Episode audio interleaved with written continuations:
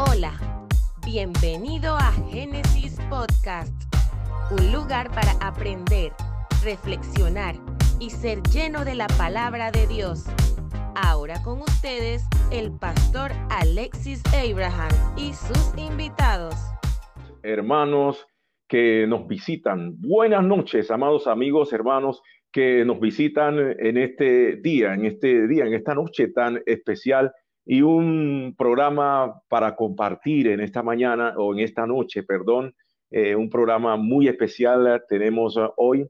Tenemos la visita con nosotros de uno de los precursores, de los revolucionarios de la música tropical salsa cristiana. Corría el año de 1990 y en esa década solamente escuchábamos música de Stanislao Marino, por ahí estaba Dani Berríos, estaba Oscar Medina, y del ambiente secular había salido una orquesta, Richie Ray y Bobby Cruz. Sin embargo, para nosotros eh, y para muchos de los que conocimos a Jesucristo como nuestro Señor y Salvador y veníamos de ese ambiente secular donde había buena música, excelencia, buenas voces, para nosotros llegar al Evangelio y encontrarnos con lo que había en ese entonces, pues eh, eso causó un choque para mucha gente. Sin embargo, en el año de 1994-95 aparece un sello, ese sello, eh, sello GB Records. Y allí en ese sello encontramos, en mi caso, por primera vez, eh, encuentro una canción de un hombre, Piro Romero. Ya lo conocía, que venía de un ambiente de Luis Ramírez y del ambiente de Nueva York, pero más adelante escuchamos una canción eh, de Papo Rivera, esa eh, canción Salsa para el Señor o mi salsa cristiana. Pero este tema causó un revuelo, la gente comenzó a, a criticar y a señalar una serie de cosas, pero más adelante, dos años más tarde, en 1993, ese sello crea una producción, Dios tiene un propósito. Y en esa producción, pues se incluyeron temas como ¿Dónde tú estás? Se muere un amigo, Me amas como soy, Dios tiene un propósito, Soy aquel, Mi barca y dos temas más que causaron pues em, una grata sensación en todos los em, amantes de la buena música cristiana. Y el artífice de todo eso está hoy con nosotros porque él se encargó de hacer una revolución en la música cristiana, en la música de salsa. La bienvenida en esta noche al pastor David Velázquez. Buenas noches y bienvenido a este programa especialísimo.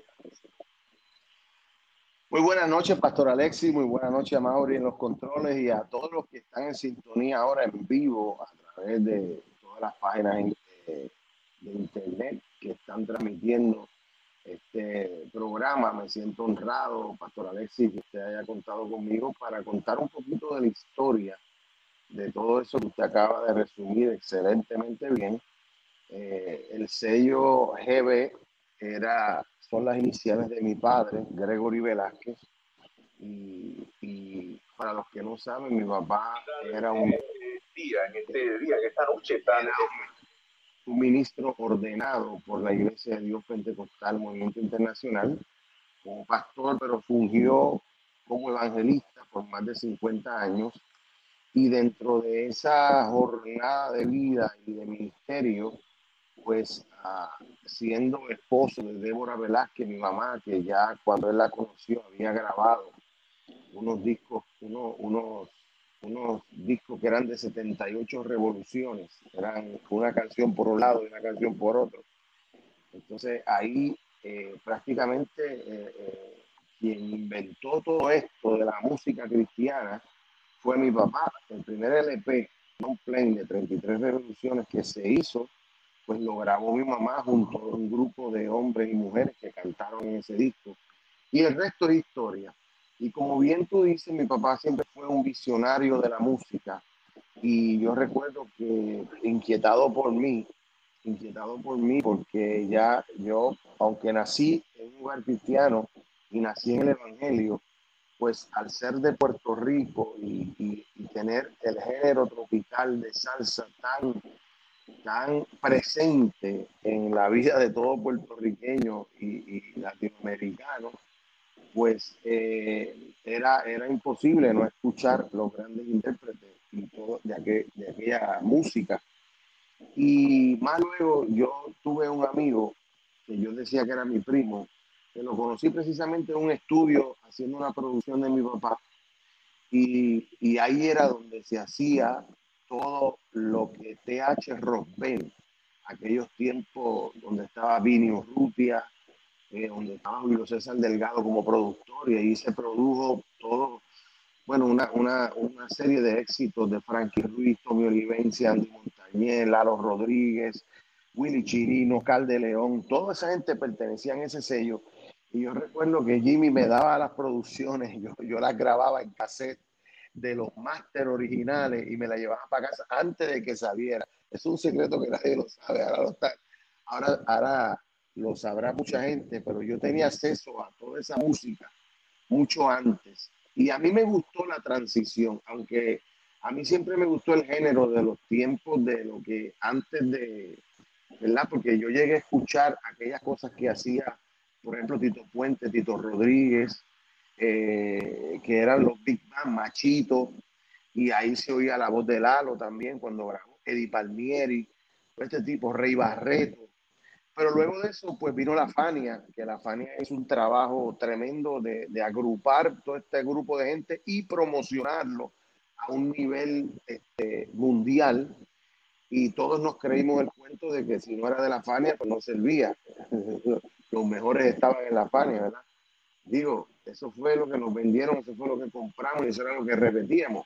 Ahora que yo estoy en la música me doy cuenta que eso no era así, simplemente pues la Fania tenía su gente, pero fuera de la Fania había mucha gente muy buena haciendo cosas excelentes. Luego cuando vino la transición de lo que fue de, de esos grupos a, por ejemplo, allá formarse grupos en específico, como el Gran Combo, Boy Valentín y su orquesta, Willy Rosario, La Selecta, o sea que cada uno tenía su sonido. Luego de eso vino lo que se conoce como la salsa romántica, ¿verdad? Y después se volvió erótica y, y qué sé yo. Pero ese cambio a mí siempre me gustó. Y me gustó más el hecho de que la salsa se popularizó mucho más porque al cantar ese tipo de música romántica envolvieron a la mujer dentro del negocio. Y la mujer siempre tiene la voz cantante en cuanto a, compra y a venta. Y al meter a la mujer, pues ya el, la salsa ya tomó un giro. O sea, si hablamos de una leyenda como Rubén Blades, Maestra Vida, ¿verdad? Siembra ese tema, Pedro Navaja, que ha vendido millones y millones de copias.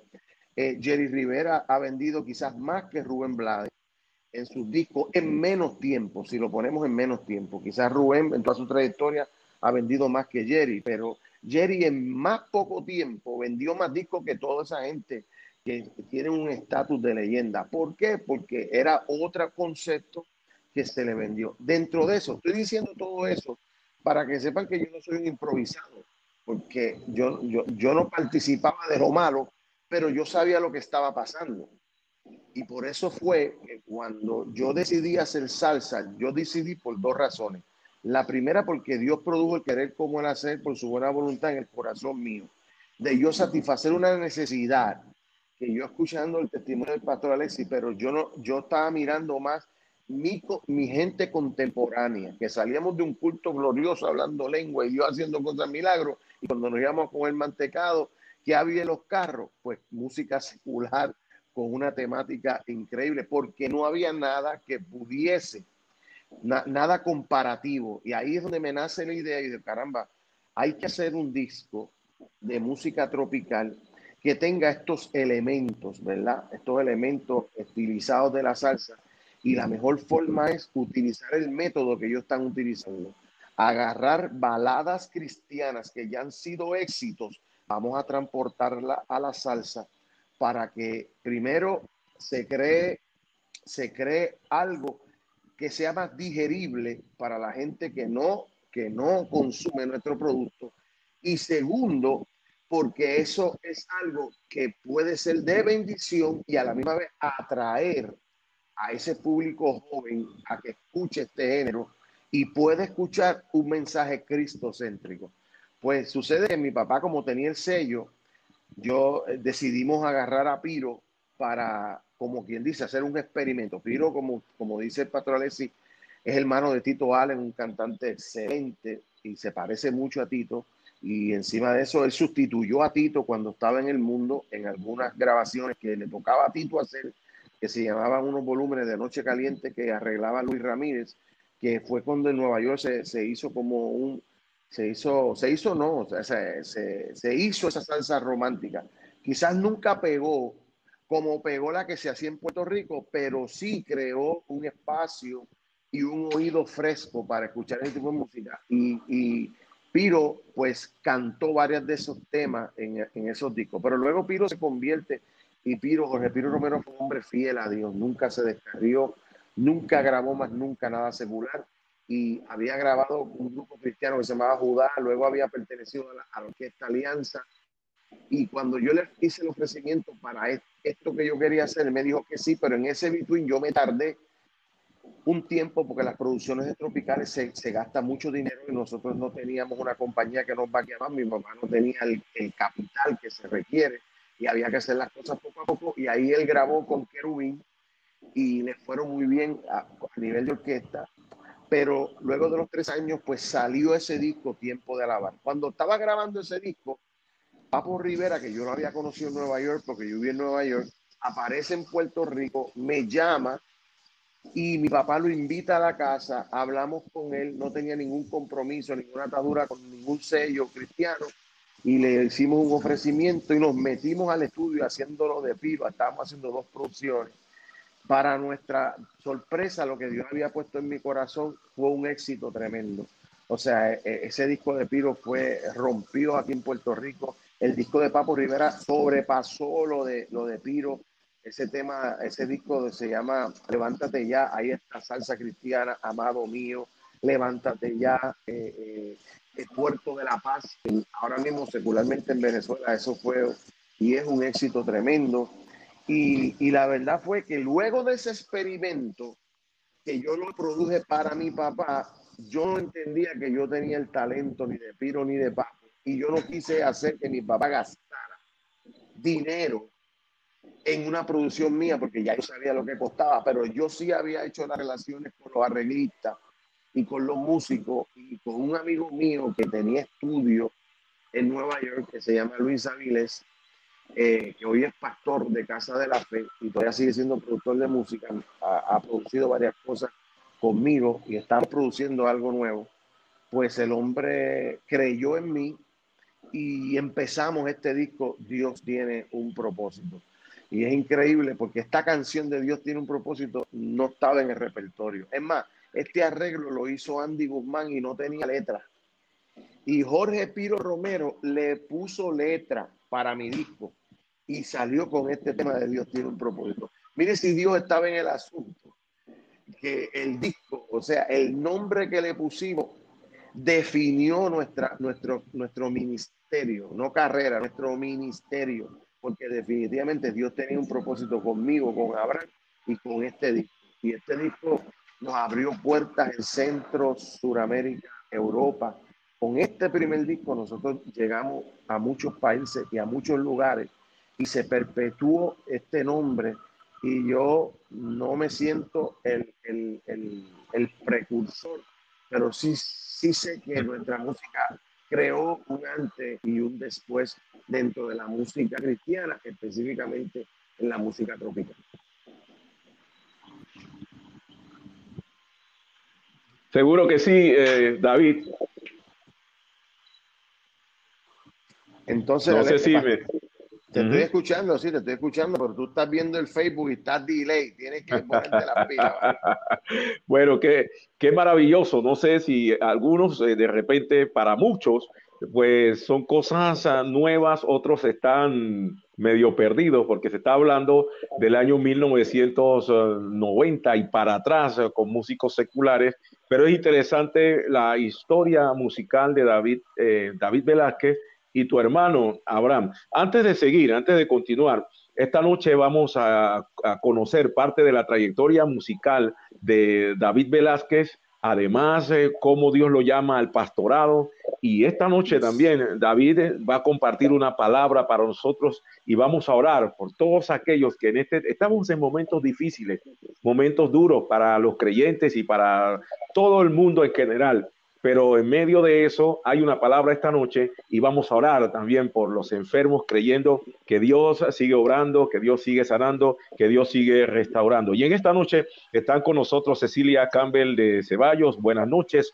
Oriseida Brown, eh, por ahí está Giovanni Rivieri, están Nayoski Cruz, Yari Cruz, Violeta Sears, Minjuri Góndola, Melixa Rodríguez, Elianair Em, sí, del Valle, está por ahí Erika White, Mariela Valencia, Marily Román y muchos de Iglesia Cuadrangular Génesis, eh, Colón, David, eh, están conectados, eh, pendientes de lo que se está dando en esta noche, una noche especial, muy especial, porque estamos compartiendo parte de lo que Dios ha hecho en tu vida.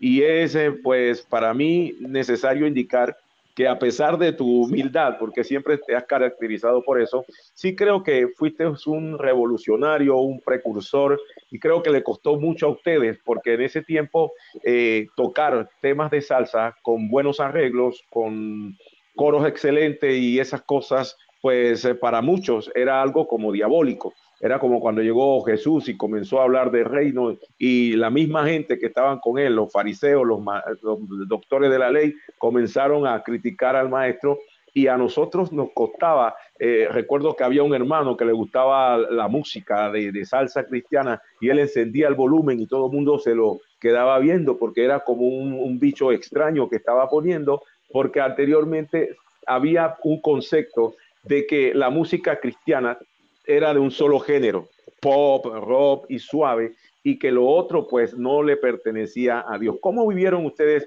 esos momentos tan, tan oscuros, tan difíciles?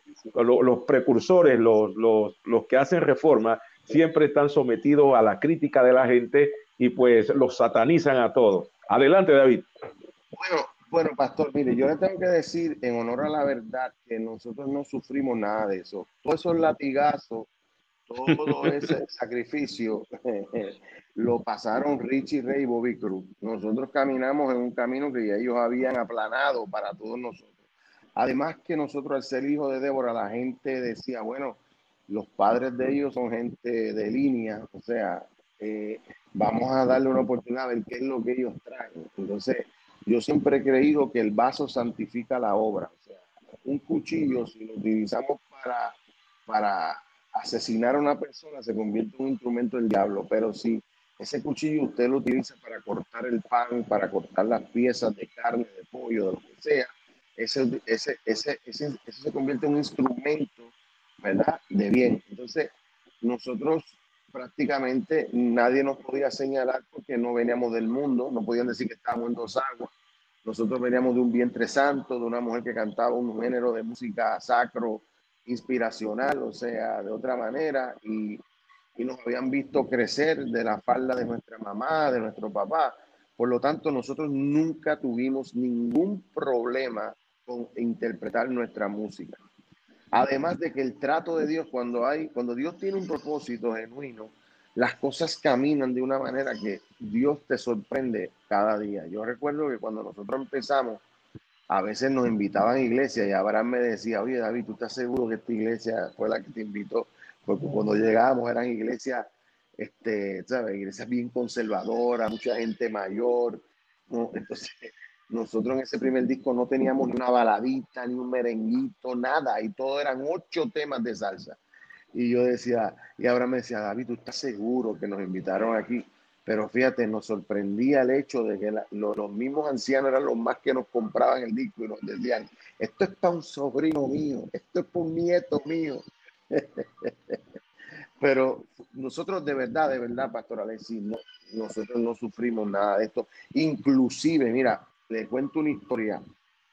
En aquellos tiempos, la emisora número uno cristiana aquí era Radio Triunfo, era, eran, eh, era, pertenecía al Concilio de Dios Pentecostal, Movimiento Internacional, que en ese tiempo el, el presidente era Pedro Rosario, que era un hombre bien conservador de los que era palo y para el cuartel y que la música, él no quería que se sonara ni americana, ni rap, ni merengue, ni salsa, nada, nada de eso. Sin embargo, mi mamá fue y llevó el CD y se lo dio al gerente general. El gerente general dijo, bueno, Débora, tú sabes que aquí no se toca esa música, pero yo voy a entregarle este CD a los muchachos y le voy a permitir que me pongan un solo tema en el día, en el día. De más está decirle que tenían un show por la mañana un programa que era número uno en todo Puerto Rico, empezaba a las 7 de la mañana, terminaba a las 9, era un programa de, entrevistas y de variedades, y nos invitaron, y una entrevista de cinco minutos, cinco minutos, nos, llenó la agenda por un año a nosotros aquí en Puerto Rico. La gente quería escuchar, quería este, que nosotros fuéramos a su iglesia y participáramos y predicamos a través de nuestra música y de verdad que después tuvimos problemas con los otros, los otros orquestas que habían porque no los ponían a ellos, solamente ponían la música de nosotros y a los tres meses la tumbaron. O sea que la de nosotros también la tumbaron para no ofender a nadie. O sea, eso fue el único problema que tuvimos, pero en esos tres meses la música se dio tanto a conocer que fue, es una cosa que yo no, yo lloraba, yo se lo digo sinceramente, yo lloraba cuando, cuando me encontraba solo y oraba al Señor, Señor, yo no puedo creer todo lo que tú estás haciendo a través de esto, a través de esta música, aquí en Puerto Rico, donde hay tanta competencia, tantos grupos buenos, y tú, tú nos has mirado con favor y con gracia y nos tienes en este santo ministerio y estás haciendo cosas terribles con nosotros. Y la verdad que fue un momento de gloria, de gloria. Yo tengo, lo que tengo son buenos recuerdos, no tengo sabores amargos. Todo fue dulce como la miel. O sea, aquí nos, humildemente ganamos premios seculares. Habían premios, unos premios aquí locales que se llamaban Tu Música, que eran seculares. Nuestro primer disco fue nominado, el segundo fue nominado y ganamos. El tercero ganamos con nuestro tercer disco. Había una premiación de música cristiana, ganamos el primer disco, el segundo, el tercer disco o mejor álbum de música tropical. O sea, ¿qué no hizo el Señor con nosotros? Eh, pudimos participar en, el show de las 12, que era un show aquí eh, secular con música cristiana. Cuando íbamos a cualquier sitio al aire libre, la gente llegaba. En esos tiempos hubo un avivamiento dentro de, de los arreglistas, los músicos seculares, empezó a convertirse un montón de gente y eso nos facilitó más, el trabajo porque entonces usábamos músicos seculares, pero que eran cristianos, que se habían convertido.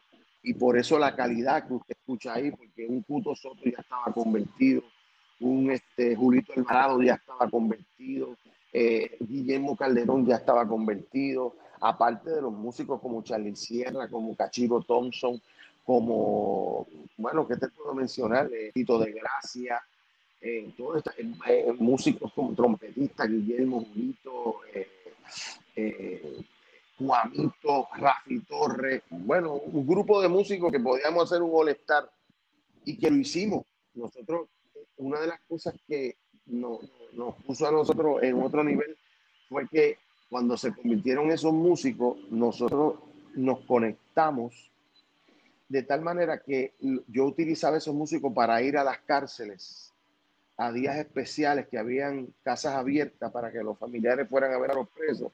Y yo tenía una persona, una conexión ahí que me daba paso para que yo llevara mi orquesta y pudiese predicar. Y nosotros nos metíamos en las cárceles en Puerto Rico con ese grupo de músicos que estaba fuera de liga y nosotros nos metíamos ahí a predicar. Luego de eso se unió Alex de Castro que me decía, donde quiera que usted vaya, lleve, si no tengo nada, voy con ustedes. Alex, Domingo, Tony Vega, y, después músicos que no estaban convertidos, pero eran chamacos buena gente, como Yanni Rivera y toda esa gente, querían hacer coro. Tito Allen hizo coro en el disco de su hermano, en el disco de Papo, en algunos discos de nosotros. Wichi Camacho, que vive en, en, Panamá también, hizo coro con nosotros. O sea, se, se hizo una buena conexión con mucha gente Y yo recuerdo una vez que alguien me dijo, varón, no te limites a invitar gente que, músicos que no conozcan al Señor, porque al tú traerlos aquí a tocar es una oportunidad que Dios te da para hablarle del Señor. Porque si tú no los traes, ¿cómo les va a hablar? Ellos no van a venir donde ti, pero si tú los traes, tú le puedes hablar a ellos. Y así fue, yo tengo testimonio de gente que se convirtió tocando conmigo una noche. Mientras yo hacía el llamado, yo miraba para atrás, estaban ellos llorando, aceptando al Señor. O sea que, que yo no puedo decir de lo bueno que ha sido Dios y fue y sigue siendo por nosotros ministerio y dentro de este género. Tremendo, pastor. Vamos a, continuar en, unos segundos con más de la historia de, David Velázquez. Mientras quiero saludar a Miguel del Valle, Sheila Ceballos, Katy Tirwal, está en sintonía, también Chamilú, Cecilia Campbell. Por aquí tengo una anécdota de Cecilia Campbell de Ceballos. Dice, recuerdo de pequeña cuando el hermano Hugo de la cuadrangular de Cativá colocaba ese tipo de música, los mayores lo reprendían. Y yo recuerdo que en una ocasión lo puse a todo volumen afuera de la iglesia, era un, merengue, me parece que era el gozo, y salió un hermano de los diáconos y me dice que tú estás loco. Y otra vez eh, me invitaron a un servicio en Navidad en una estación y comencé a poner la música cristiana en tiempo de salsa y mi voz estaba en una emisora secular. Así es que me llamaron para ponerme en disciplina porque yo era parte de, del liderazgo. Por eso te compartía y te comentaba eso, de que de repente pensé que allá fue un poquito duro porque aquí sí fue diferente y nosotros no éramos músicos, sino que éramos... Eh, eh, comunicadores, trabajábamos en, los medios y estábamos en el, en el ministerio ayudando como mujer, eh, como servidores en la iglesia y pues la música que, estaba conectada a la salsa era como algo proscrito, inclusive la misma gente secular comentaba eso. Pero más adelante vamos a seguir compartiendo un poquito más. Mientras tanto, vamos a escuchar parte de, de la música. Hay un tema en este en esta primera producción, para mí es la más completa, una de las mejores. Todas son buenas, pero para mí esta es una de las eh, más completas porque los temas fueron cuidadosamente seleccionados y eran temas eh, de corte bien espiritual, donde tú estás, eh, me amas como soy, Dios tiene un propósito, soy aquel, quiero entre mi barca, y todos fueron éxitos en la música cristiana, pero hay un tema en especial se muere un amigo. Vamos a escucharla y luego vamos a, compartir que, cuál es el testimonio de esa canción. Adelante, Mauri, y buenas noches a todos los hermanos que ya se conectan. Hoy nos estamos gozando. Más adelante, David va a hablar acerca de su llamado al pastorado y va a compartir una palabra y vamos a orar esta noche. Bien.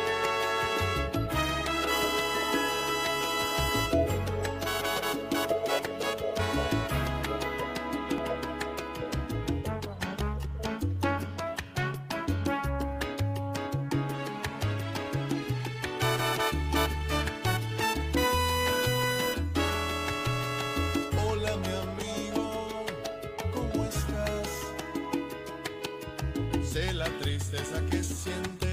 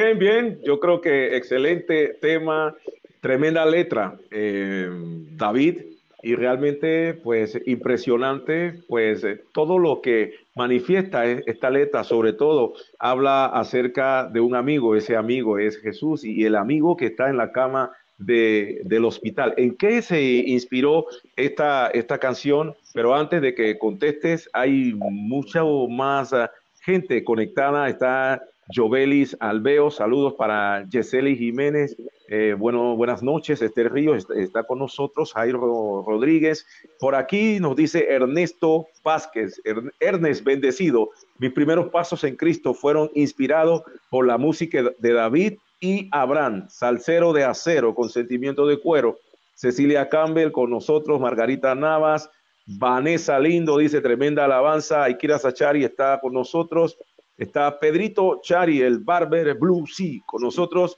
y Jairo en esta noche. Adelante, Pastor David. Buenas noches, amigos que nos visitan a través de esta plataforma. Estamos compartiendo la trayectoria de David Velázquez y esta noche también él va a compartir una palabra de Dios más adelante. Adelante, David.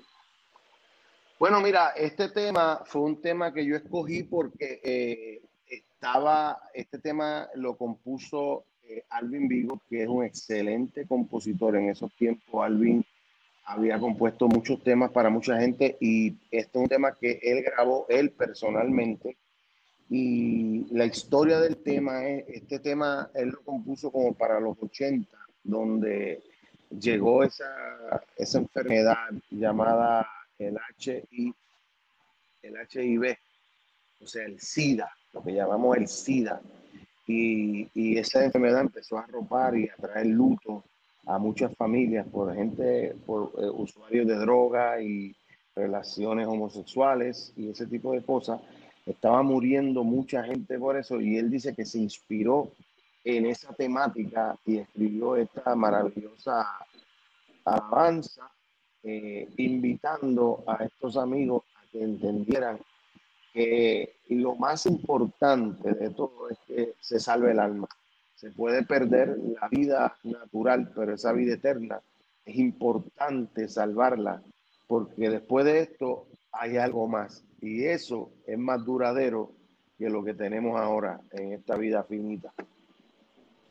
Y yo lo hice y fue un éxito tremendo. Este fue el primer tema que yo promocioné eh, con la orquesta y en la radio. Fue el tema que yo escogí como punta de lanza y nos abrió muchas puertas este tema y la gente se identificaba porque obviamente era un, es un tema bien evangelístico y nosotros empezamos como un ministerio evangelístico eh, en, las calles, como dije ahorita, en los lugares menos este, privilegiados, en las cárceles y fue un tema que gustó mucho, mucho, mucho. Para mí una excelente producción, vuelvo a decírtelo, una de las mejores. De ahí, pues, eh, ustedes realizan otra producción, mm, nadie mejor que tú, con ese corte de, las baladas en salsa, pero sobre todo hay una canción insignia de Stanislao Marino.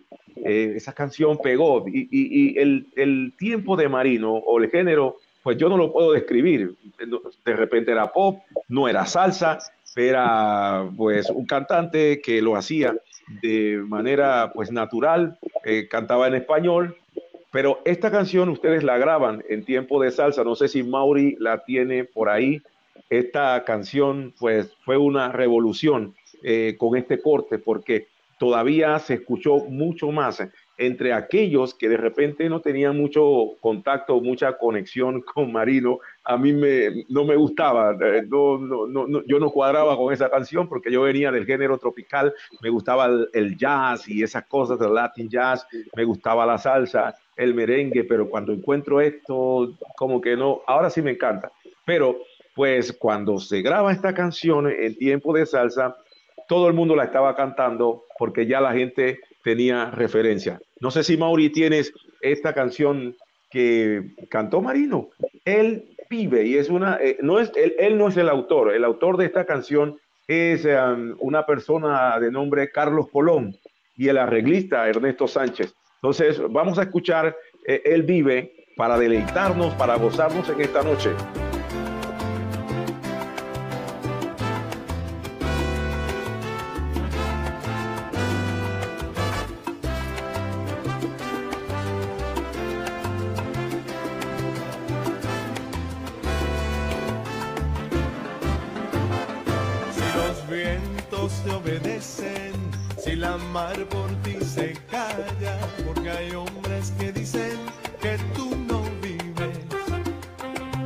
La tierra tú la riegas con la lluvia de los cielos, porque hay hombres que dudan tanto de ti.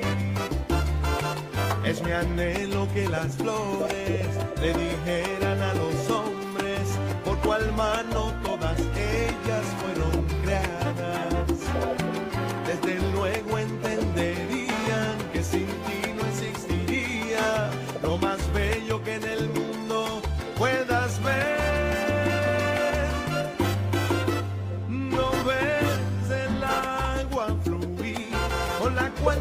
ciegas la sed que aprisiona tu boca, ni la sombra de un árbol la cual te regala el descanso.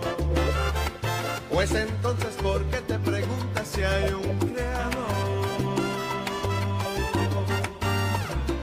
Si quieres verte a contar cada estrella que alumbra lo negro de un inmenso cielo. Si no puedes, entonces confiesa que Dios no es un él es muy grande, no se puede negar.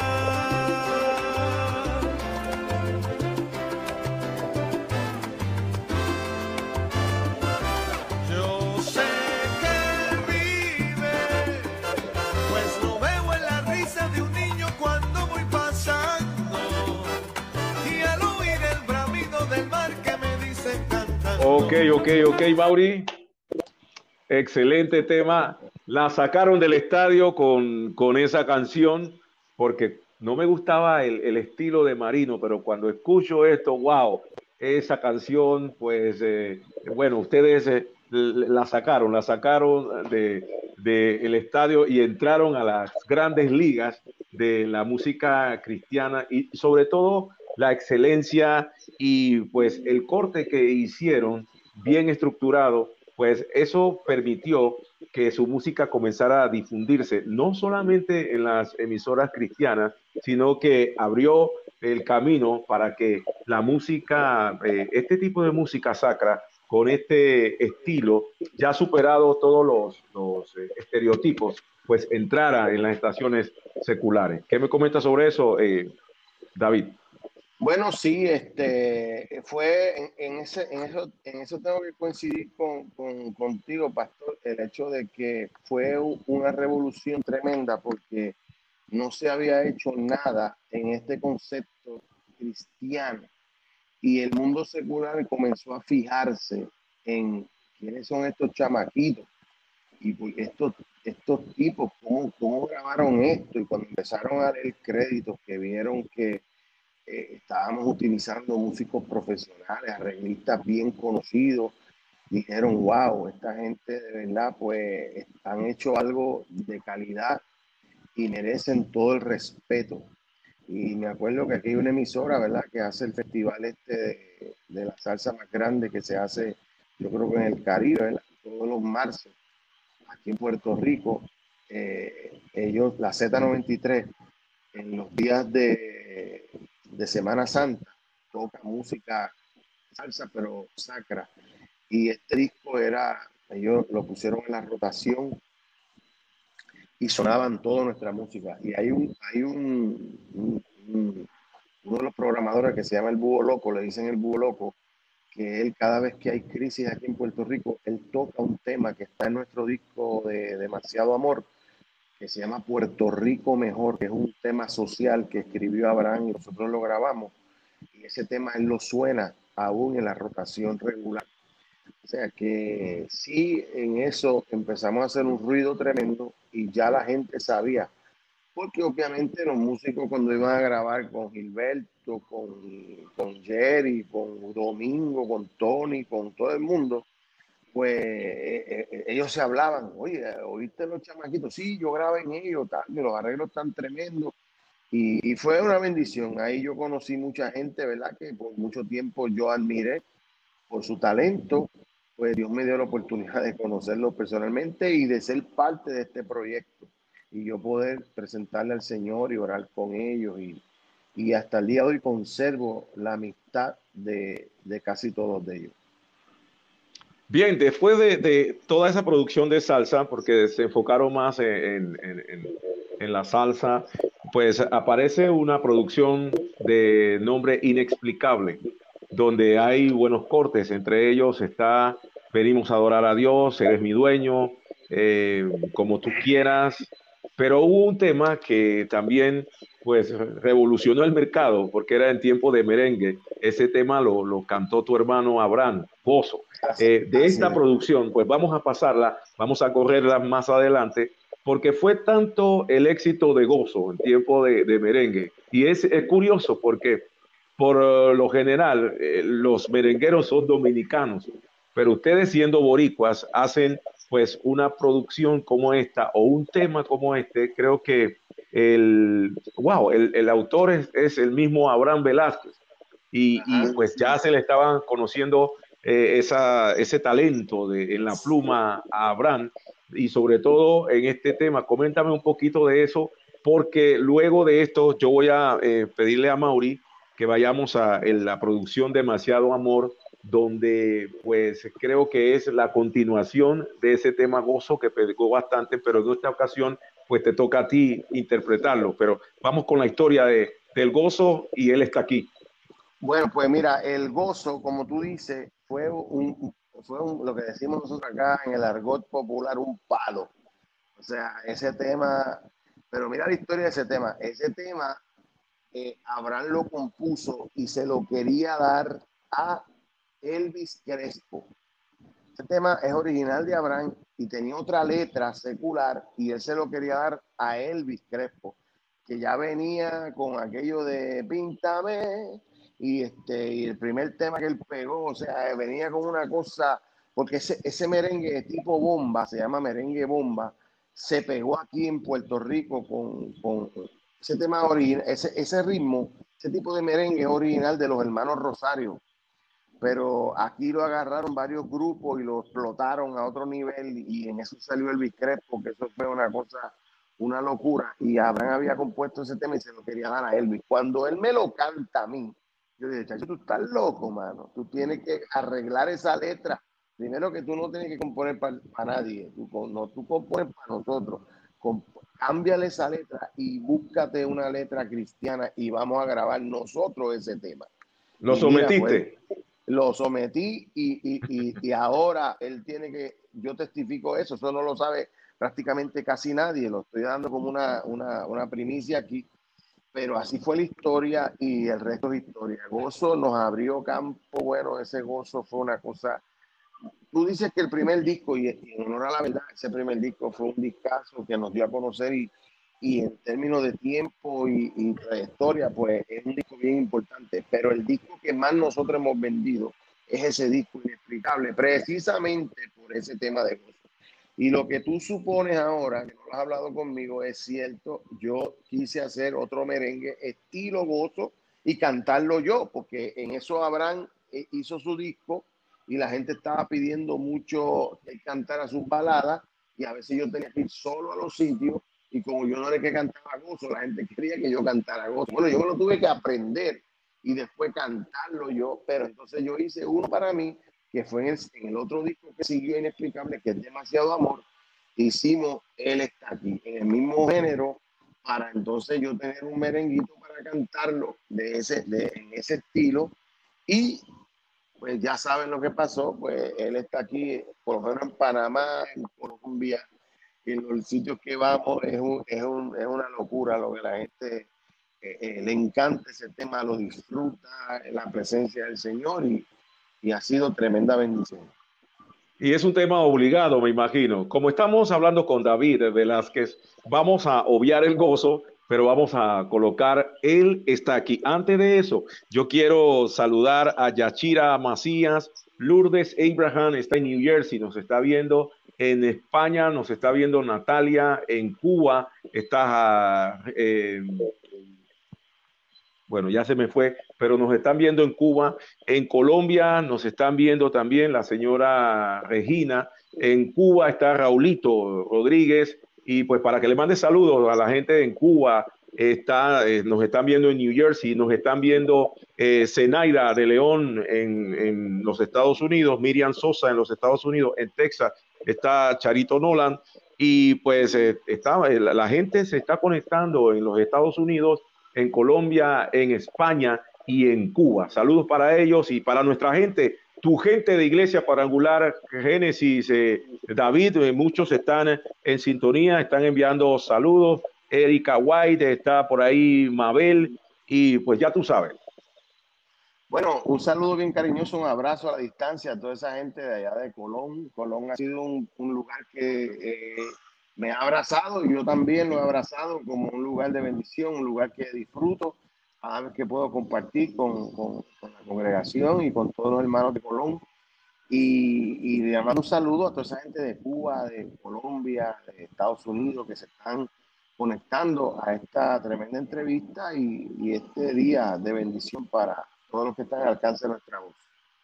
Lo interesante de todo esto es que a través de lo que estamos haciendo hoy, no le damos gloria a un hombre, sino al Dios que levanta a los hombres, al Dios que le da el talento a todos nosotros los seres humanos y que pues eh, vamos a compartir también parte de la música. Y es interesante lo que dice el salmista porque Dios habita en medio de la alabanza de su pueblo y en un momento de tanta tensión yo creo que es bueno, eso nos endulza, eso nos llena de ánimo, escuchar las alabanzas y los testimonios eh, de Dios a través de, de, lo que Dios ha hecho eh, con David Velázquez y Abraham, y que más adelante también hay una palabra para todos nosotros en esta noche. Vamos con ese tema, Él está aquí.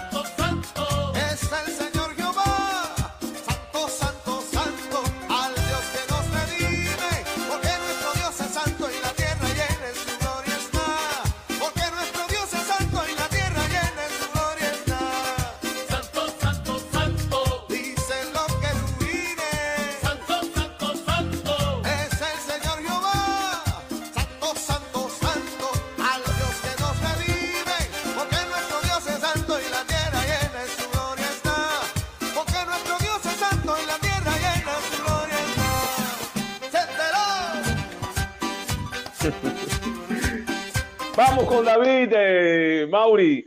Hey, poderoso este tema. Recuerdo que estaba en una emisora secular, comencé a sonarlo y la gente llamaba. Fíjate que me dieron a las 6 de la mañana y yo pensaba que no iba a tener sintonía porque difícilmente una emisora secular daba cabida para que se hiciera un programa cristiano, más por el hecho de que los eh, pastores y la gente de Dios pensaban que las emisoras eran un púlpito golpeaban la mesa, hablaban aleluya, hablaban lengua y, era una gritadera y después eso le clausuró las puertas, pero por la gracia de Dios, pues eh, modestia aparte, fuimos los primeros en incursionar en una estación secular eh, eh, sin tener que estar hablando aleluya ni estar hablando lengua, sino siendo coherentes en el medio donde estábamos. Eso abrió las puertas hoy por hoy estamos nuevamente, o sea, tenemos eh, desde el 2001 hasta la fecha, estamos en, una estación secular. Eh, nos habíamos eh, apartado, nos habíamos ido por espacio de un año, nos llamaron, oiga, queremos que siga haciendo el programa y ya iniciamos, estamos, este domingo es nuestro, nuestra segunda semana, David, en Marbella Estéreo 104.3. Vamos a iniciar desde las 7 de la mañana para que los hermanos se conecten, se conecten y lo estamos haciendo, lo hemos diversificado, entendemos que ya pues eh, eh, todo lo que tiene que ver con los medios eh, cambió y, hemos llevado jóvenes para que ellos compartan, porque ellos tienen otro tipo de música y muchas cosas que decir. Tremendo este tema y pues... Gracias por escucharnos. Nos encantaría que pudieras compartir este podcast con tus amigos y conocidos. Puedes suscribirte, calificar y dejarnos un comentario en cualquier plataforma que utilices para escucharnos.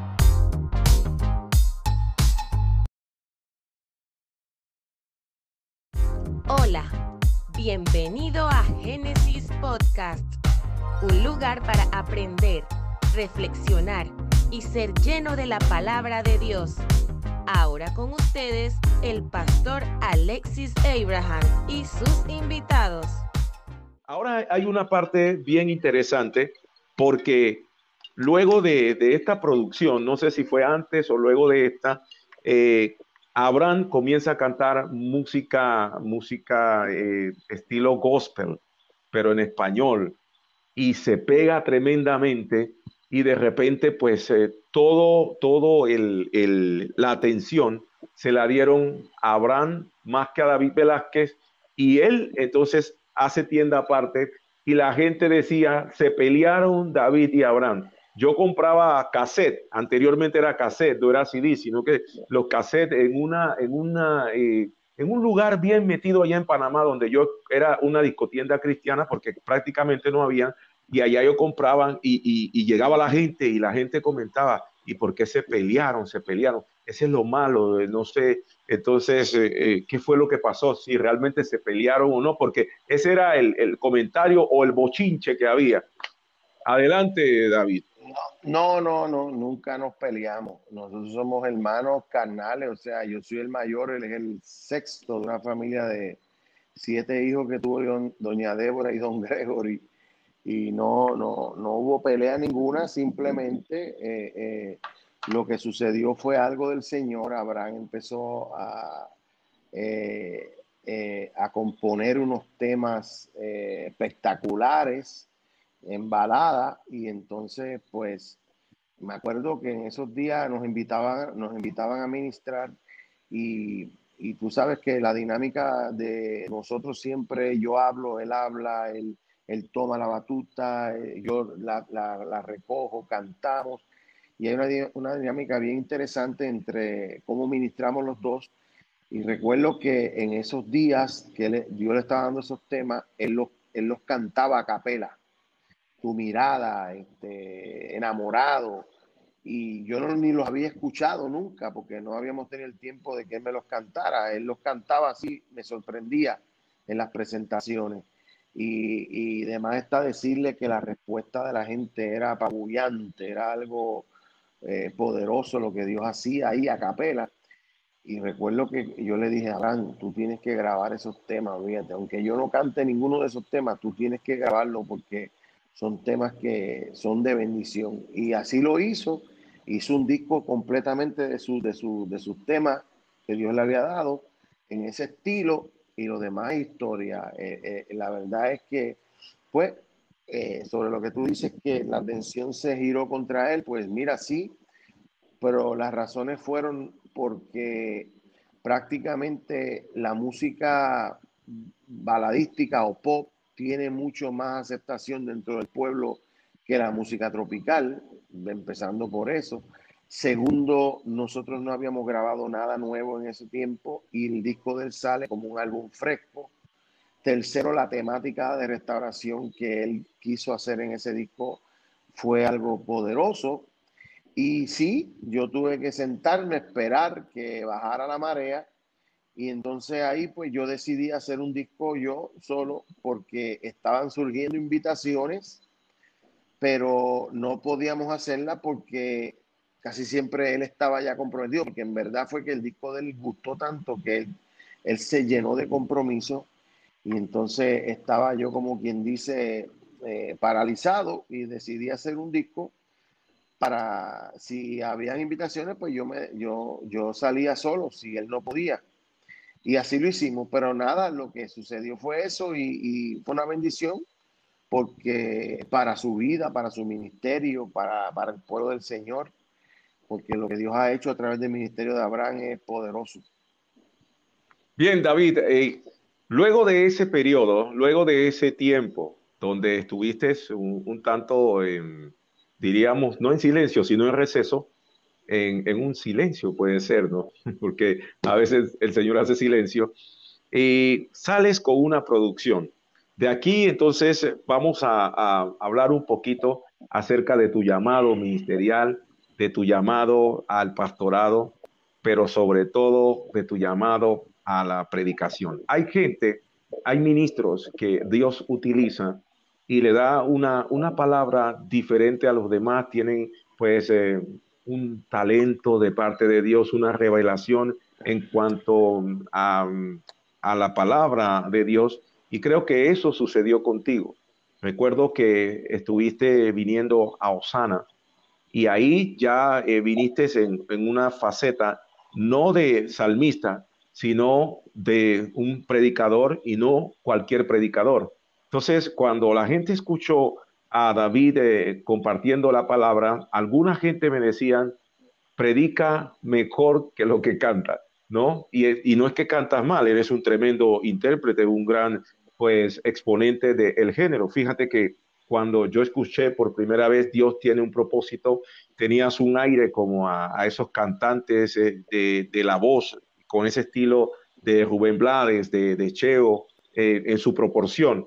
Y pues con buena dicción, con eh, buena síncopa, sabías parafrasear bien porque eh, sabes atacar. La, música de salsa para cantarla no es fácil. Hay que entrar en el tiempo y salir y, para hacer los pregones, pues eso es un don. Y a veces la gente habla mucho de, del sonero mayor Ismael Rivera, no tanto por eh, la rima que hacía, ni, ni tampoco por, por las improvisaciones, sino por la manera en que él atacaba, podía entrar y salir, eso lo hacía también un cantante de nombre Chamaco, Chamaco Ramírez. Pero entonces tú en, este género lograste hacerlo y, eh, de parte de los músicos seculares, pues ellos ah, comentaban, tenían buenos comentarios y, eras, y eres muy, muy respetado. Pero luego de eso, pues eh, en ese, en ese impasse, eh, conocemos la faceta de David como predicador, y hoy estás pastoreando una iglesia. ¿Cómo fue esa, esa transición? Ya vamos entrando a esa parte, no diríamos espiritual, porque todo lo que estamos haciendo hoy, lo que se está compartiendo, la música, todo eso es eh, eh, espiritual. Pero esa parte de tu llamado, ¿cómo fue, David? Bueno, mira, yo fui llamado, yo creo que del vientre de mi madre. A los cinco años fui un evangelista bien, bien conocido en, en el mundo eh, en aquel tiempo se llamaba Eugenio Jiménez y él llega a mi casa y le decía a mis padres, este va a ser el pastor de esta casa. Yo con cinco añitos. El tiempo pasó, el ministerio mío y de Abraham duró eh, diez años bien, bien, bien solicitado y no había lugar en el mundo donde nos metiéramos nosotros que alguien me, me confirmada, me confirmara el llamado pastoral que había sobre mí. Eh, al oírme predicar y hablar y todo este tipo de cosas, siempre se me acercaba alguien y me decía, hermano, usted sabe que Dios lo va a llamar al pastorado y, mucha gente me hablaba de esto. Y yo estaba consciente que la música simplemente era el vehículo que Dios iba a utilizar para, para yo proclamar las buenas nuevas del Evangelio a través de la palabra del Señor.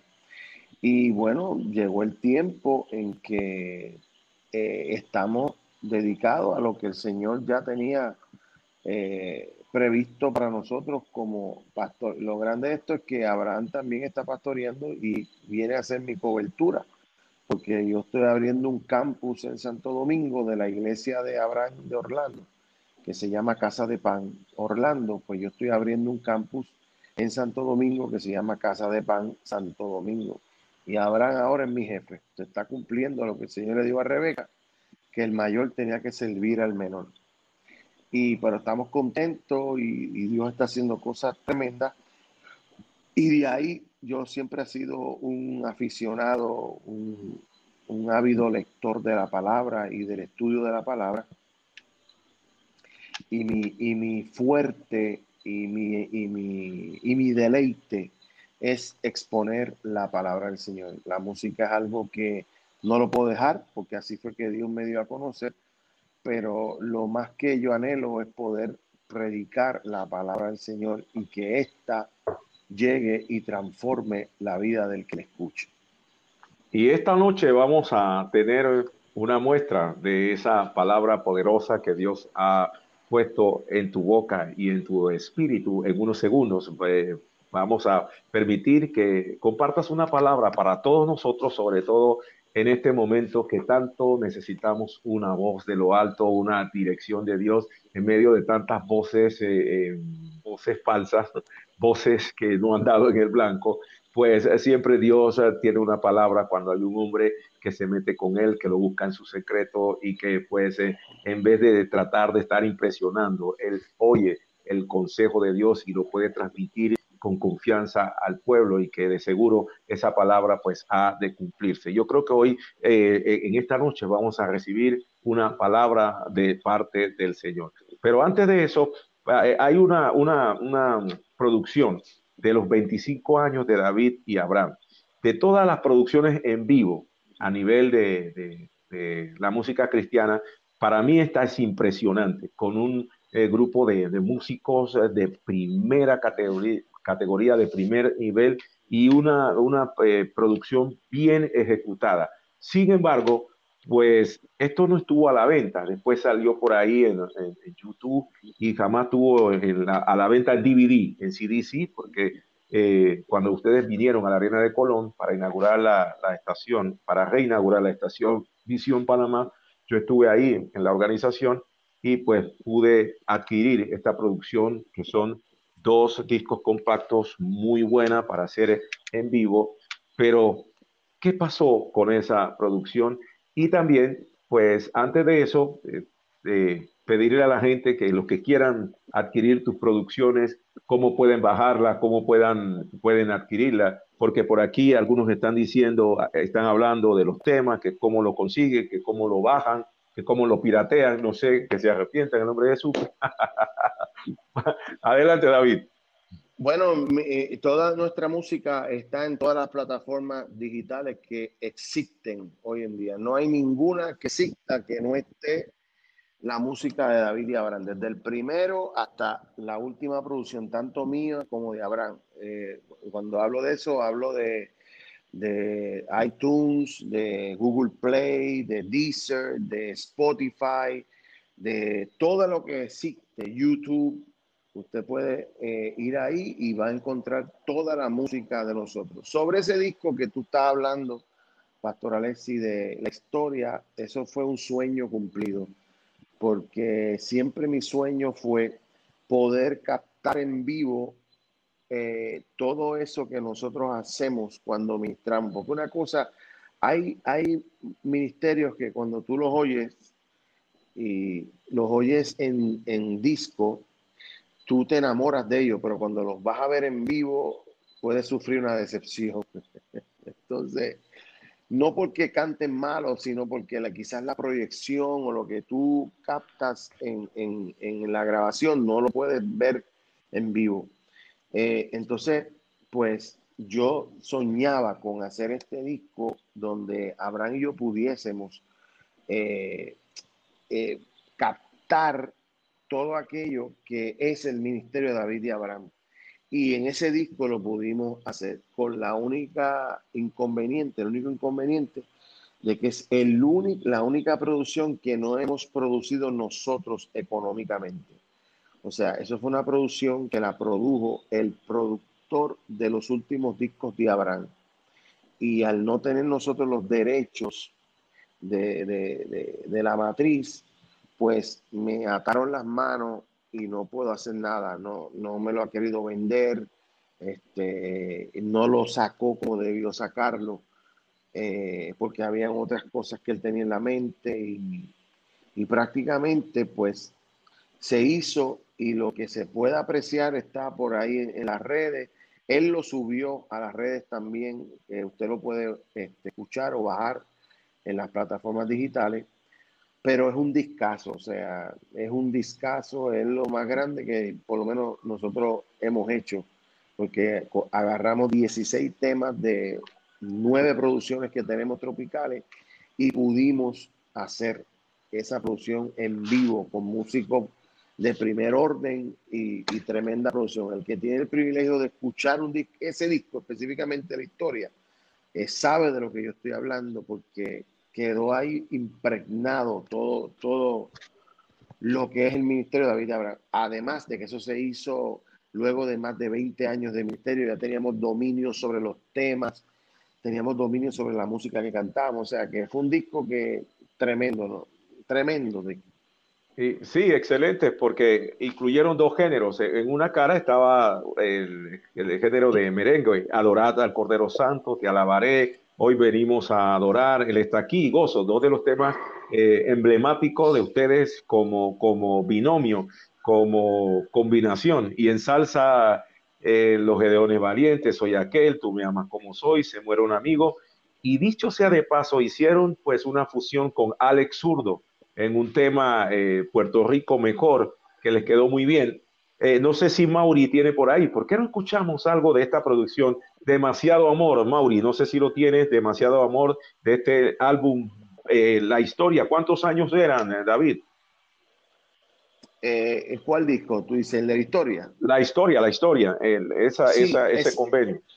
Ese disco se hizo en el 2009, tiene prácticamente, wow, algunos 11 años. Ya ¿Y cuántos años estaban cumpliendo en, esa, en ese aniversario? ¿25, 20, no sé? Pues mira, nosotros empezamos nuestro disco en 92. O sea que tenemos de ministerio 92 al eh, al 92 al 2002 habían 10 años, al 2009 habían 7 años más, o sea, 17 años teníamos ahí. Bien, me están pidiendo demasiado amor, me están solicitando demasiado amor varios de los hermanos, Vanessa Lindo, Ernest Bendecido, Erika White. bueno, saludos, voy a aprovechar para Julia Matthews, está en sintonía y todos los hermanos de Iglesia Cuadrangular Génesis. Doña Linda Domínguez, Marcelo Durán, nos escuchan, nos ven en esta, en esta noche. A Azucena Calloway, Mike Mendoza está con nosotros. Yareidi Abraham, Reina Isidore, también está Querube Hendrik, Oriseida Brown, está con nosotros Yajaira Concepción, eh, Iliana Lavallén, bendiciones para ustedes. Sujei Kelly dice, tremendo, me siento en aniversario de la iglesia. Qué bueno, dice, se siente en aniversario porque dentro de nuestro tiempo de aniversario, David ha estado ya como, no sé ni cuánto, no se pueden contar, pero ha estado con nosotros y ha sido de mucha bendición. No sé, Mauri, si estás allá, eh, no sé si te dormiste, si estás con nosotros, demasiado amor. A ver si la tienes y si no, pues nos gozamos de toda manera. Adelante, Mauri.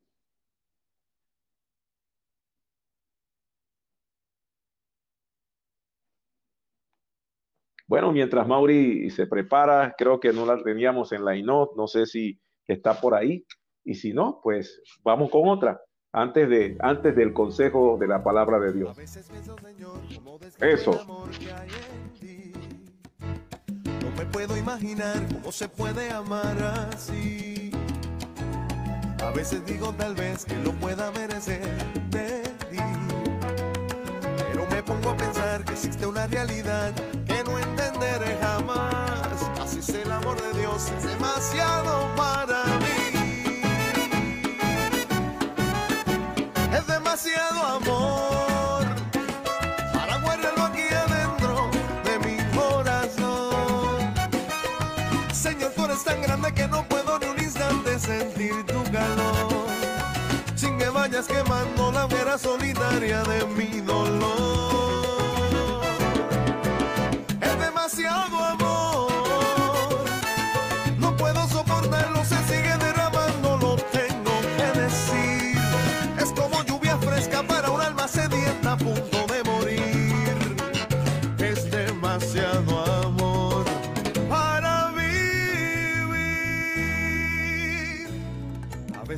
Tal vez que lo pueda merecer de ti. Pero me pongo a pensar que existe una realidad que no entenderé jamás. Así es el amor de Dios, es demasiado para mí. Es demasiado amor para guardarlo aquí adentro de mi corazón. Señor, tú eres tan grande que no puedo ni un instante sentir tu calor. Que vayas quemando la hoguera solitaria de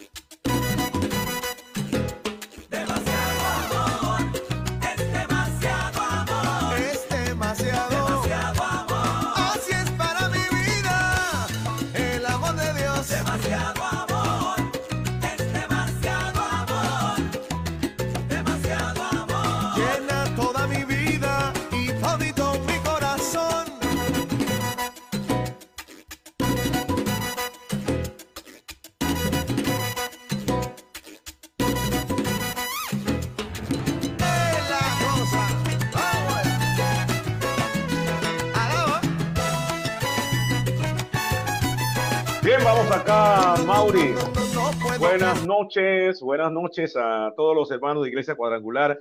Eh, demasiado amor, tremendo tema, aunque no es el, el- la producción en vivo, pero fue uno de los cortes incluidos en ese 25 aniversario, yo no sé, o la historia, donde eh, compartieron un compendio de sus mejores temas a través de los años. Quiero saludar a Yamel Lucero, Damaris Cuadra, doña Damaris Cuadra, Neftalí está con nosotros también, eh, Valtemio Aguilar, Neftalí Aguilar, eh, saludos a tu mami, bendiciones para ustedes, eh, la familia Cuadra, Mauri, que ha sido nuestro soporte, saludos a Chuo, Mario Doctor está en sintonía, Vanessa Lindio, Juan Kelly, Azucena mm, Calloway, Leonardo Paul Aparicio, desde Penonomé, te bendecimos, varón, Iliana Lavallén, Jairo, bendiciones, tirando mis pasos, Wopa, dice Vanessa, Biodelda Robinson, saludos para ti en esta noche. Bien, eh, vamos ahora a una parte para mí bien especial, bien fundamental.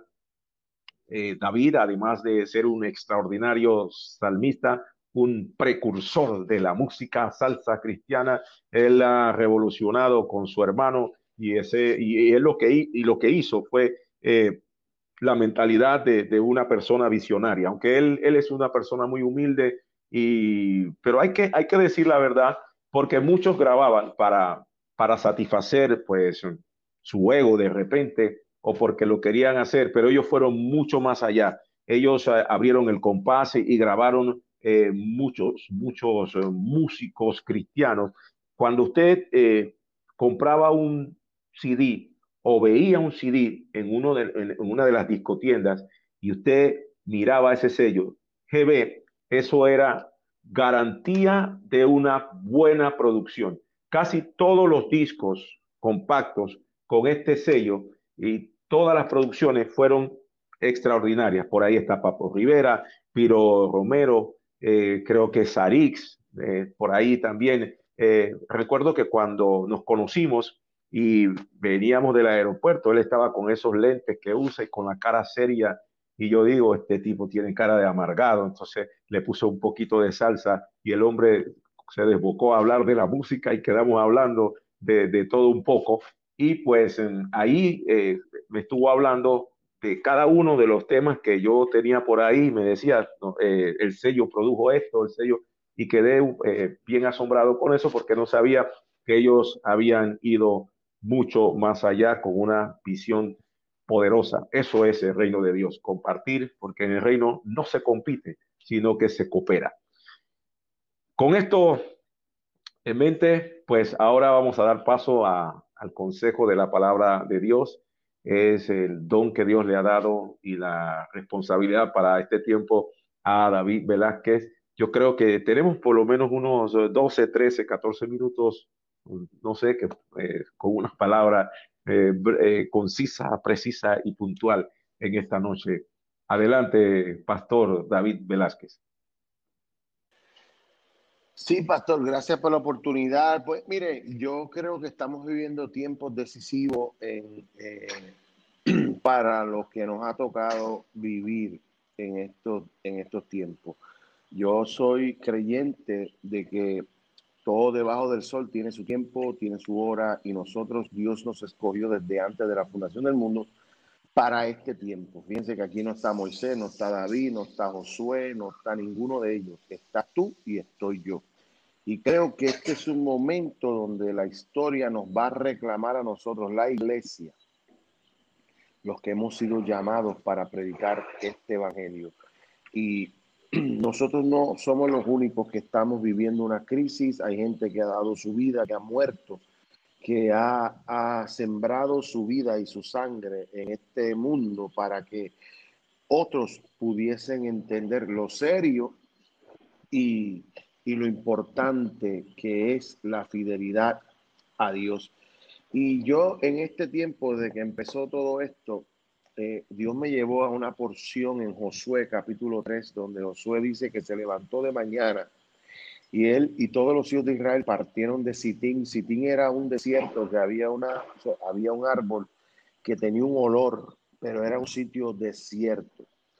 Y entonces vinieron hasta el Jordán y reposaron allí antes de pasarlo.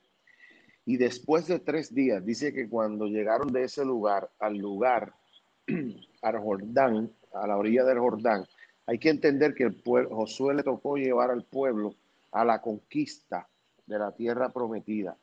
Y Josué, este era el primer lugar, cruzar el Jordán era importante porque ahí se decidía, ahí se decidía eh, un antes y un después en la vida del pueblo. Y ellos entraban a Jericó, que era la primera ciudad que tenían que conquistar para conquistar la tierra que Dios le había dado. Y dice que después de tres días, cuando la Biblia habla de tres días, usted sabe a lo que se refiere, está hablando de muerte y de resurrección, de muerte y resurrección.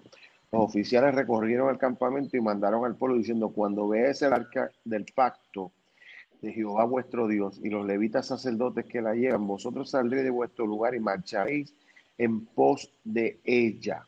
Es importante entender que cuando tú mueres a ti y resucitas a lo de Dios, tú entras en, en una vida y en una dirección donde tú eres dirigido por los hombres de Dios, por el pacto del testimonio, por la palabra, o sea, por el Espíritu Santo, que es el que te va a dirigir. Ya no te diriges tú, sino que tú sigues directrices y te dirige el Espíritu Santo. Y dice que marcharéis en pos de ella.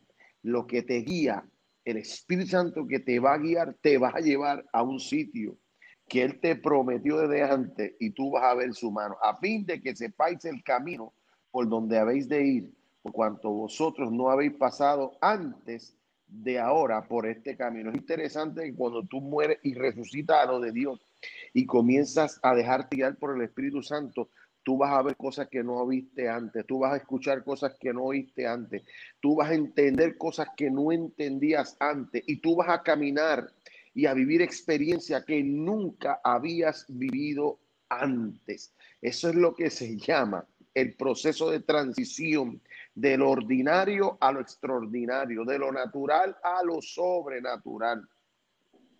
Y dice la palabra del Señor, pero entre vosotros y ella haya distancia como de dos mil codos, no nos acerquéis a ella. Y Josué dijo al pueblo, santificaos porque Jehová hará mañana maravillas entre vosotros. Yo quiero decirte que no importa lo que esté pasando, que es difícil, yo tengo amistades, conozco, ahí vivito en Colón, el pastor José Pimentel estuvo hospitalizado, recientemente lo dieron de alta por la gracia del Señor, todavía se siente afectado. Hay otros hombres, Panamá está bajo una pandemia y un demonio de esa enfermedad terrible está primero en proporción en casi Latinoamérica completa. Y esto es una cosa terrible lo que está ocurriendo. ¿Sabe qué? Pero todo esto va a pasar, porque como dice el jíbaro puertorriqueño, no hay mal que dure 100 años ni cuerpo que lo aguante. Y todas estas cosas no están para perpetuarse, están para que sucedan y aprendamos algo de esto para ser mejores personas, para poder llevar a cabo lo que Dios quiere que nosotros llevemos a cabo. Y yo estoy seguro que hay un mañana y en ese mañana Dios va a hacer maravillas. Yo no sé quién puede decir amén a esto, pero yo te estoy profetizando en el nombre del Señor. Mañana, cuando esto ocurra, estamos cerca de la venida del Señor, pero antes de la venida del Señor, tiene que haber un gran avivamiento como nunca. Mira, hasta la presencia del Señor siente el iPad este que se me cae aquí. Pero déjeme decirle algo. Sí, usted se ríe, el pastor a veces se ríe. Pero oiga, oiga esto, que le voy a decir que esto es más serio de lo que usted se cree. Yo estoy profetizando, mi hermano, que antes de esa venida del Señor, la cual está cerca, más cerca de lo que nosotros pensamos, cuando esto ocurra, mañana, hay un mañana y en ese mañana Dios va a desatar un avivamiento en esta tierra de norte a sur, de este y oeste, como jamás habremos visto. Yo creo que la gloria del Señor, así como las olas cubren la mar, se va, va a llenar a este planeta Tierra y la gente tendrá que confesar. Mire, ¿sabe por qué yo creo eso? porque tiene que haber un avivamiento entre los judíos, tiene que haber un avivamiento entre el Islam, tiene que haber un avivamiento poderoso que estremezca este mundo y que la gente reconozca que Jesucristo es el Señor. Tú y yo somos los Josué de este momento y, yo creo que lo que se tiene que estar hablando ahora es esa orden que dio Josué, santificados, limpiémonos de toda impureza. Dios detuvo la agenda de todos nosotros porque Dios quiere tratar primero con nosotros. Porque déjeme decirle, déjeme decirle que cuando Dios va a imponer justicia, el juicio siempre va a empezar por la casa. Y Dios está llamando a capítulo a todos los hombres y mujeres de Dios a que nos santifiquemos a que, mire, lo que se tiene que estar hablando ahora es arrepentimiento tiene que estar hablando de santificación, tiene que estar hablando de humillación, se tiene que estar hablando de que nosotros tenemos que hacer un alto y mirar para adentro y decir como es salmista, escudriñame, oh Dios, y mira a ver si en mí hay camino de perpetuidad y, ah, y crea en mí un espíritu recto que pueda agradarte y que otros por mi testimonio puedan conocer que tú eres el Dios verdadero. Yo creo que estamos en tiempos donde tenemos que entender, ser entendidos en los tiempos, como dice el apóstol Pablo en su carta a los romanos, y conociendo el tiempo que es hora de levantarnos del sueño, porque nuestra redención está más grande. Y déjeme decirle que el que tiene esta esperanza se purifica se purifica.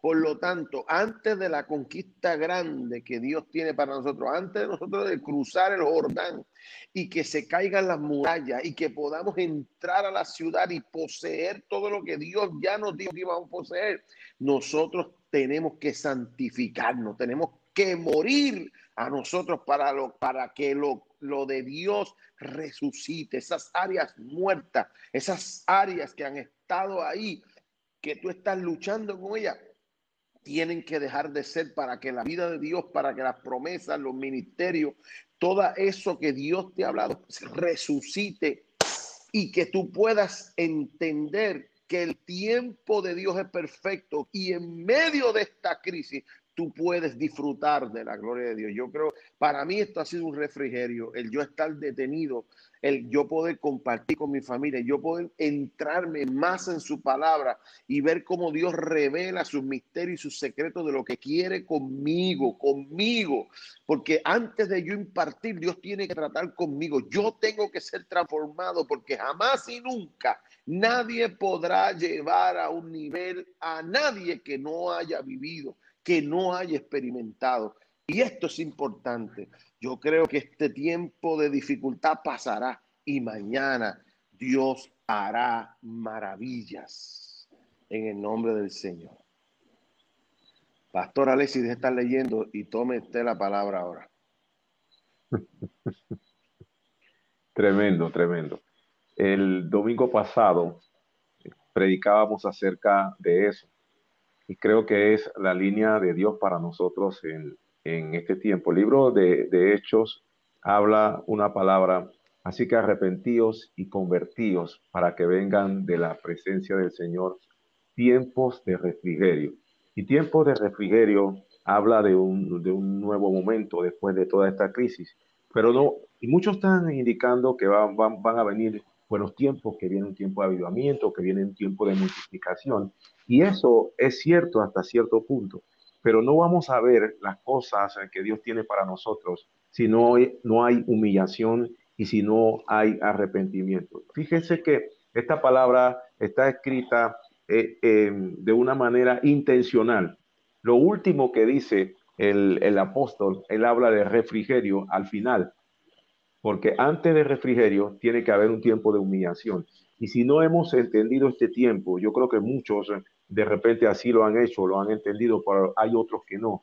No va a venir un nuevo tiempo, no va a venir un nuevo mover para usted si usted no se mete en el secreto de Dios, si no nos arrepentimos de cosas que hemos venido haciendo por mucho tiempo y que creo que en este momento yo le decía en estos días a la gente, Dios nos sacó una tarjeta roja a todos a los empresarios, a los políticos, a la iglesia, a los pastores, para que nos quedemos en casa y meditemos, porque después de este tiempo no podemos seguir con la misma majadería, no podemos seguir igual, tiene que haber un cambio, una eh, transformación, pero eso lo vamos a conseguir pues de rodilla, humillándonos, arrepintiéndonos y en el secreto de Dios. Amén. Eh, una palabra tremenda para este tiempo estamos eh, llenos, satisfechos eh, y creo que eh, a través de esta palabra, pues Dios nos está hablando y sobre todo nos está animando. Y qué bueno. Hay una, una, una, antes de, de, orar, vamos a orar por, por todos aquellos que están pasando por un momento de necesidad. Sabe que esto ha traído para muchos hambre, para muchos luto, para muchos enfermedad. Hay mucha gente con temor, hay mucha gente pues eh, preocupada.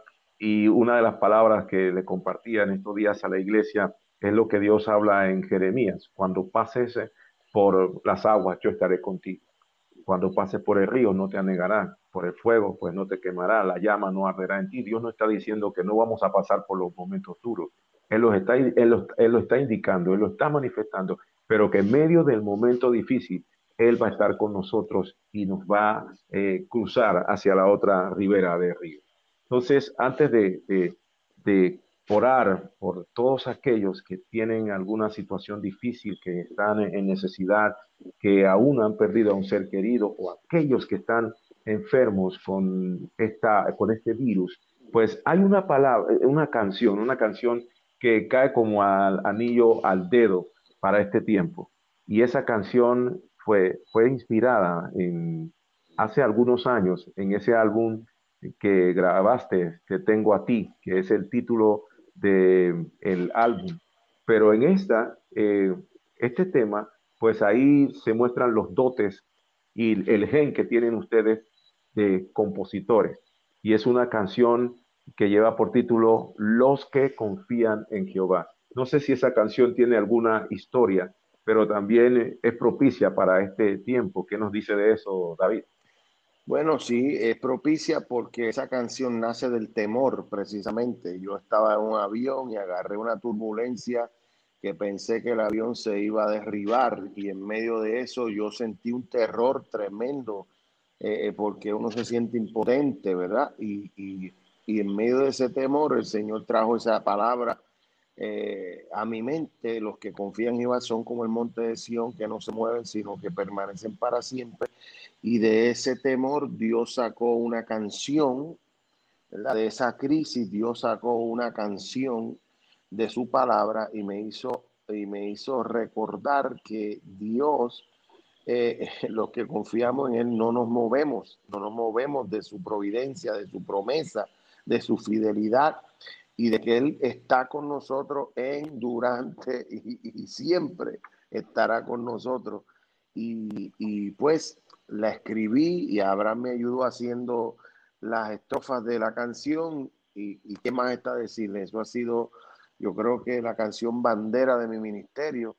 Eh, los que confían en Jehová son como el monte de Sión, que no se mueven, sino que permanecen para siempre.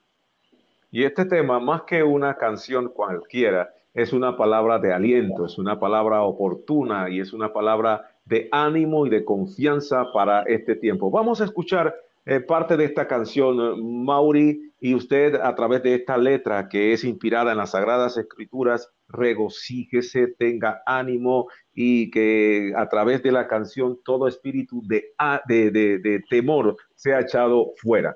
Adelante, Mauri. Los que confían en Jehová.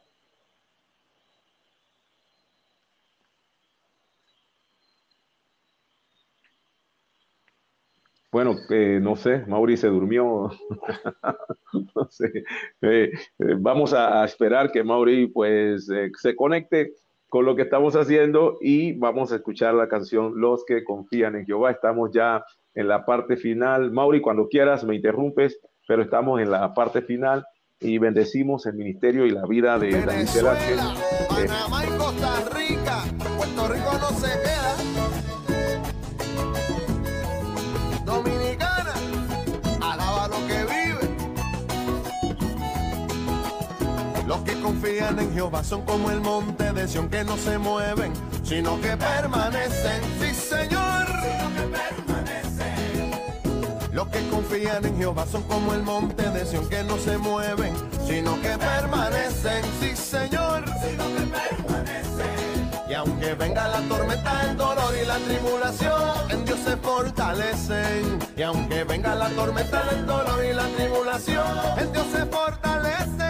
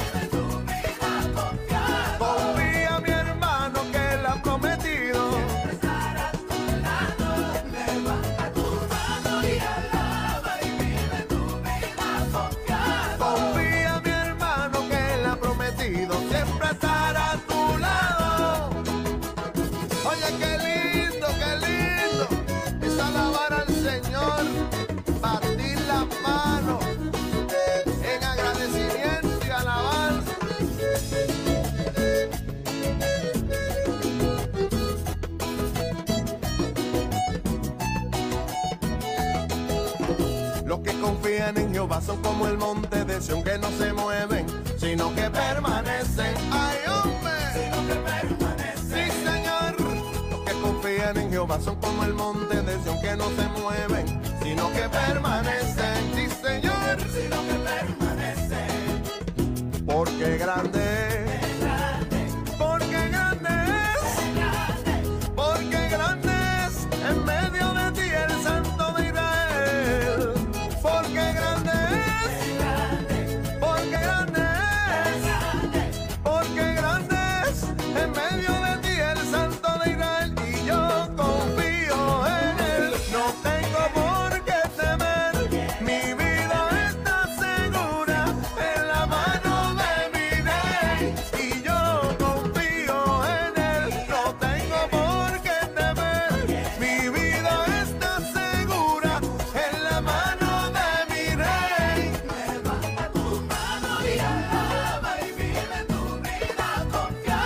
Bien, muy bien. Tremendo tema, tremenda producción. Yo confío en Él, mi vida está segura en las manos de mi Rey, mi Dios Todopoderoso. Vamos a orar en esta noche, vamos a pedirle al pastor David Velázquez que ore por todos aquellos que nos visitan en esta noche, donde quiera que usted se encuentre. Sabemos que estamos pasando momentos difíciles en todas partes y en todos los lugares, sobre todo aquí en Panamá, Quiero saludar antes de terminar a Caleya Medina, Marilyn Román está con nosotros, Jairo Rodríguez, Serafina Jaramillo, Aide Mata, Leiliani Góndola de Wilkins, Chopani Riviere, Vanessa Lindo, Iliana Lavallén, está por ahí Josan Hernández, Guadalupe Luther Amaya, Iracema Paris, está con nosotros, Yariela, Dios te bendiga, Erika White, está Bielka Bulgin, Chamicia Gaitán, está pidiendo que cante a capela, no sé, de repente al final, no sé si tiene voz, si su esposa lo permite. Eh, bueno, de, David, antes de orar, eh, hay una pregunta también, si tienes esposa, si tienes hijos, si tienes familia, no sé si quieres contestar eso. Sí, claro que sí. Tengo mi esposa, tengo cuatro hermosos hijos, eh, Clarisa Monique, eh, David Ariel, Daniel David y mi querendona Faith Abigail Velázquez. Esos son el regalo y la herencia que el Señor me dejó. Y le envío un saludo a mi esposa Hortensia y de toda mi familia, a toda esa gente hermosa de Colón y de Panamá completo. Y créanme que estoy sufriendo con ustedes. Panamá es mi segunda patria, un país donde Dios me sostuvo por tantos años y que amo con todo mi corazón. Saludos, saludos a, Eva Pérez también está con nosotros. Vamos a orar entonces. Hay algunas personas que nos eh, visitan a través de esta página, algunos inclusive han sido afectados por el virus y otros pues eh, están eh, esperando siempre un, que acabe esto y están en casa eh, recibiendo la palabra de Dios. Y vamos a orar por todos ellos en esta noche. Voy a pedirle al pastor David que ore por todos los enfermos, por todos los necesitados en esta noche. Adelante, pastor.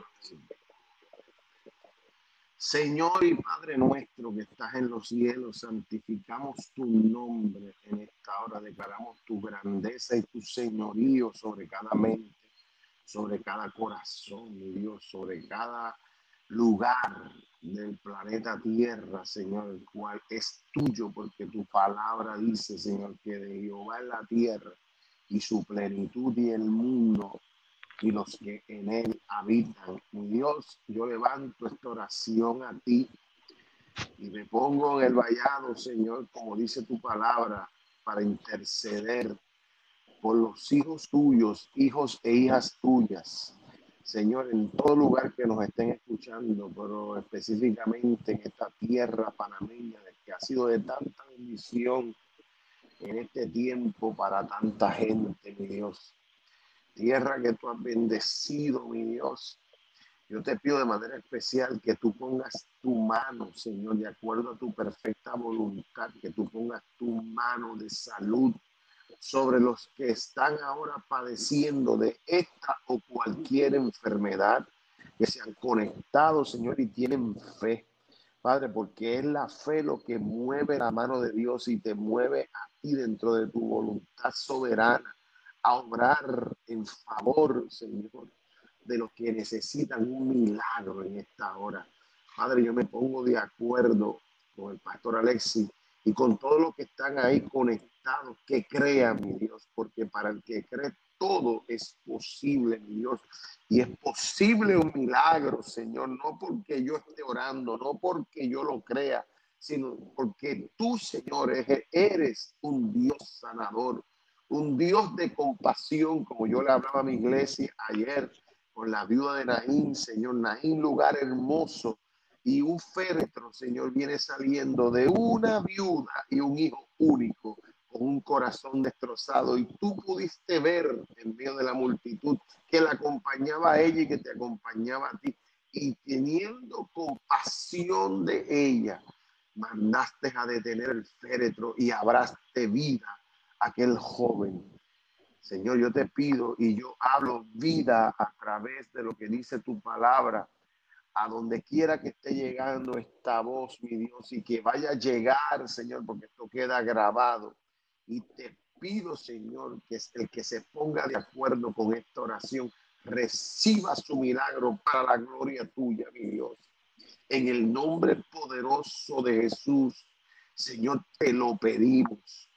Tu palabra establece que si dos o más se ponen de acuerdo aquí en la tierra sobre alguna cosa y pidiésemos a ti, Padre, en el nombre poderoso de tu Hijo amado Jesús, tú concederías lo que pidiesen. Señor, te estamos pidiendo que pongas tu mano de salud. Pero más allá, Señor, si hay alguien que quiere reconciliarse, quiere entregar su vida, Señor, recíbelo, escribe su nombre en el libro de la vida, límpialo con tu sangre preciosa y que él pueda entender, Señor, que tomando esta decisión pasa de muerte a vida y vida eterna en Cristo Jesús. Yo los dejo en tus manos donde no hay nada ni nadie que los pueda arrebatar, mi Dios. En el nombre poderoso de Jesús te doy gracias. Amén, Jesús. Amén, Jesús.